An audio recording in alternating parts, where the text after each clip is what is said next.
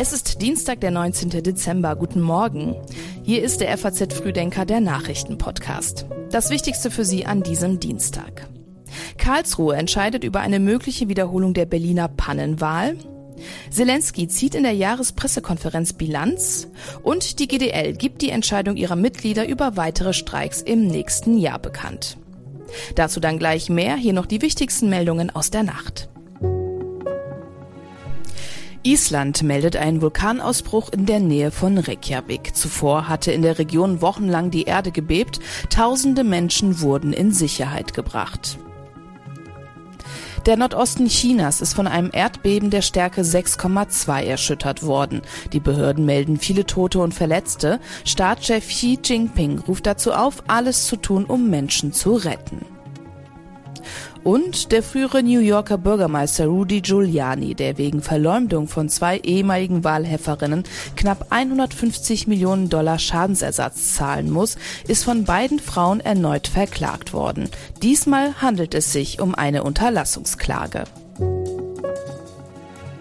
Die Texte für den FAZ Frühdenker Newsletter hat Simon Hüsken geschrieben. Mein Name ist Milena Fuhrmann. Guten Morgen.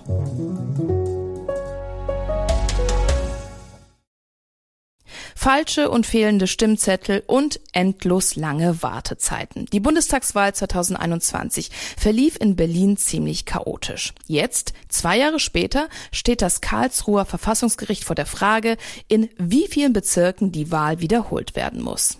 Bei der Entscheidung geht es aber wohl weniger darum, ob es zu einer Wahlwiederholung kommt, sondern eher um das Ausmaß. Für eine Wiederholungswahl würde Berlin dann 60 Tage Zeit bleiben. Im Gespräch ist der 11. Februar. Spannend wird die Entscheidung vor allem für die Abgeordneten, die 2021 für die Linkspartei ins Parlament eingezogen sind. Schließlich gelang der Partei damals der Einzug nur aufgrund der Grundmandatsklausel. Zwar blieb die Linke 2021 unter der 5-Prozent-Hürde, kam dann aber wegen drei gewonnener Direktmandate trotzdem noch in den Bundestag. Zwei dieser Mandate gewann die Partei in Berlin allerdings in den Wahlkreisen, wo die Wahl ordentlich verlaufen ist.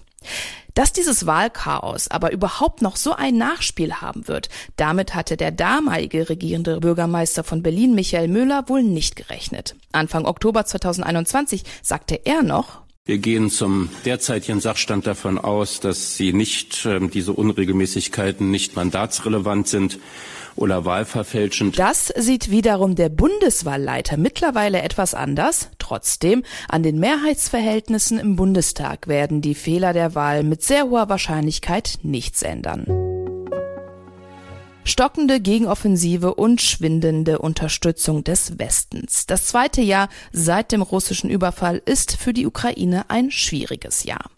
Den Optimismus, den hat Zelensky aber trotzdem nicht verloren. In seiner Videoansprache am Sonntagabend hat der ukrainische Präsident von einer historischen Woche gesprochen. Kein Wunder, schließlich hat die EU beschlossen, mit seinem Land Beitrittsverhandlungen aufzunehmen. Auf diesen Erfolg dürfte Zelensky auch heute bei seiner Jahrespressekonferenz hinweisen. Politisch gesehen kann Zelensky solche Erfolge auch durchaus gebrauchen. Laut einer Umfrage ist das Vertrauen der Ukrainer in ihren Präsidenten von 48 Prozent im letzten Dezember auf mittlerweile nur noch 62 Prozent gesunken. Das Vertrauen der Ukrainer in ihre Streitkräfte ist dagegen trotz der stockenden Gegenoffensive ungebrochen. Zuletzt hatten sowohl russische als auch ukrainische Einheiten an verschiedenen Frontabschnitten kleinere Erfolge gemeldet. Größere Gebietsgewinne hatten aber beide Seiten schon seit längerem nicht mehr.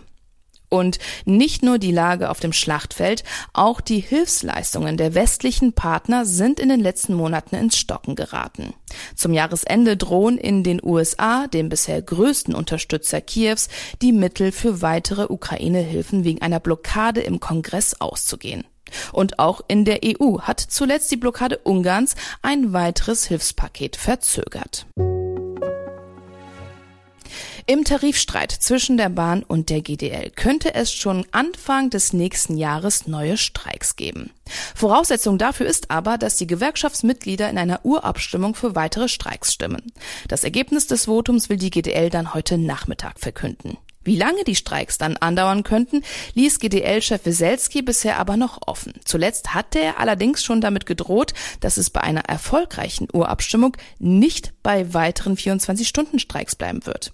Bisher hatte es einen 20-stündigen Warnstreik im November und einen 24-stündigen Ausstand im Dezember gegeben. Beide hatten in ganz Deutschland für leere Bahnhöfe gesorgt. Beim Streik Anfang Dezember konnte aber immerhin jeder fünfte Intercity oder ICE fahren, wie Bahnsprecher Achim Staus damals bestätigt hatte. Trotz des äh, bundesweiten GDL-Streiks konnten wir heute ähm, im Fernverkehr einen Notfahrplan anbieten, unseren Fahrgästen, einen stabilen Fahrplan Etwa 20 Prozent der Intercity- und ICE-Züge konnte heute fahren. Ein Knackpunkt in den Verhandlungen zwischen Bahn und GDL ist die Reduzierung der Wochenarbeitszeit. Und zwar von 38 auf 35 Stunden. Was diesen Punkt angeht, konnte sich die GDL zuletzt mit dem DB-Konkurrenten Netinera auf eine Einigung verständigen. Für rund 2300 Beschäftigte soll die Wochenarbeitszeit bis 2028 schrittweise auf 35 Stunden pro Woche gesenkt werden werden. Die Bahn lehnt die Forderung der GDL als unerfüllbar ab. Nach ziemlich zähem Ringen hatte sich letzte Woche die Ampel dann endlich auf einen Haushaltskompromiss geeinigt. Jetzt hagelt es aus fast jeder Ecke Kritik unter anderem auch von Landwirten. In Berlin sind die nämlich auf die Barrikaden gegangen. Rund 10.000 haben gestern demonstriert. Der Grund, die Ampel will im Rahmen der Sparmaßnahmen beim Agrardiesel kürzen und auch bei der Kfz-Steuer für landwirtschaftliche Fahrzeuge soll es Änderungen geben. Bisher sind diese nämlich von der Kfz-Steuer befreit und auf Diesel zahlen Bauern einen ermäßigten Steuersatz. Sollte die Ampel ihre Sparpläne im Agrarsektor nicht noch einmal überdenken, dann droht den Landwirten Schätzungen Schätzungen zufolge durchschnittlich eine steuerliche Mehrbelastung von 4000 Euro. Für Olaf Kranen zum Beispiel, Landwirt aus Sachsen, war das wie ein Schlag ins Gesicht. Problem ist, die Landwirte oder die Landwirtschaft allgemein können die äh, Kosten an ihre Kunden nicht weitergeben. Das ist nicht wie im Speditionsgewerbe, wo man einfach sagt, wir legen das um auf die Kundschaft und die müssen das sich das dann irgendwo wiederholen. Äh, wir haben das Problem, wir sind Mengenanpasser, wie man in der Volkswirtschaft sagt. Und äh, wir müssen äh, diese, diese Kosten einfach ähm, in Effizienzsteigerung wieder reinholen. Und auch Landwirtschaftsminister Cem Özdemir hat die Pläne der Koalition kritisiert. Er war bei der Kundgebung am Brandenburger Tor gestern dabei. Nichts von den Streichungen in diesem Umfang und ich habe auch früher nichts davon gehalten. Im Gegenteil. Ich habe in der Bundesregierung davor gewarnt, Agrardiesel und die Kfz-Steuerregeln abzuschaffen.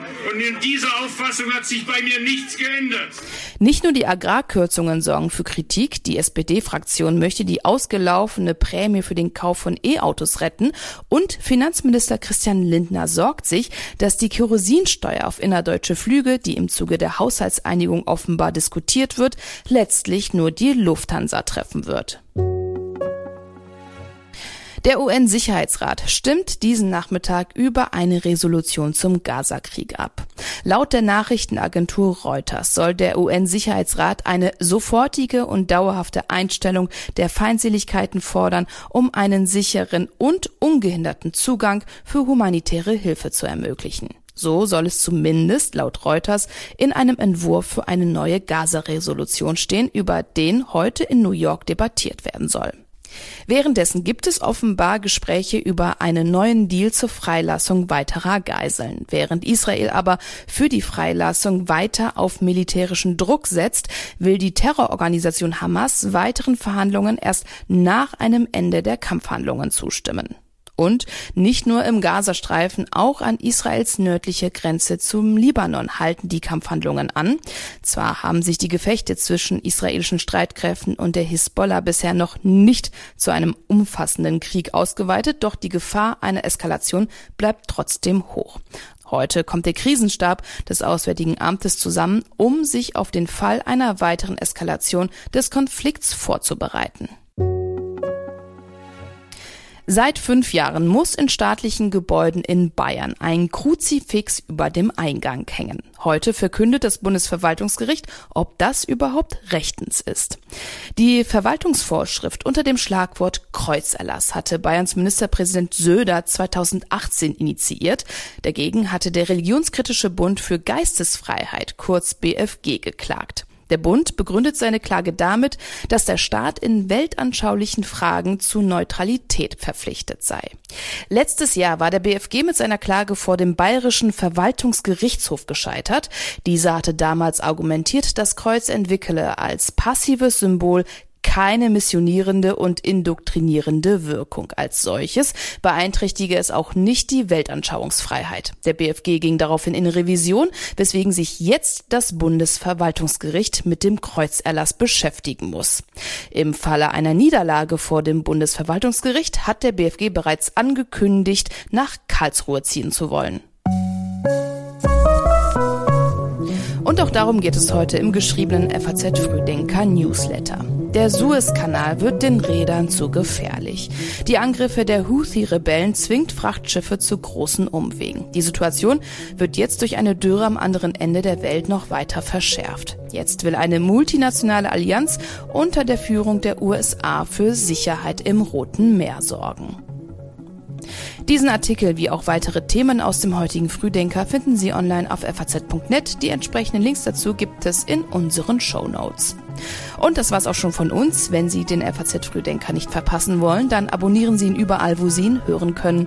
Und wenn Sie mögen, dann hören wir uns schon morgen ab 6 Uhr wieder. Ich wünsche Ihnen jetzt einen erfolgreichen Start in den Tag.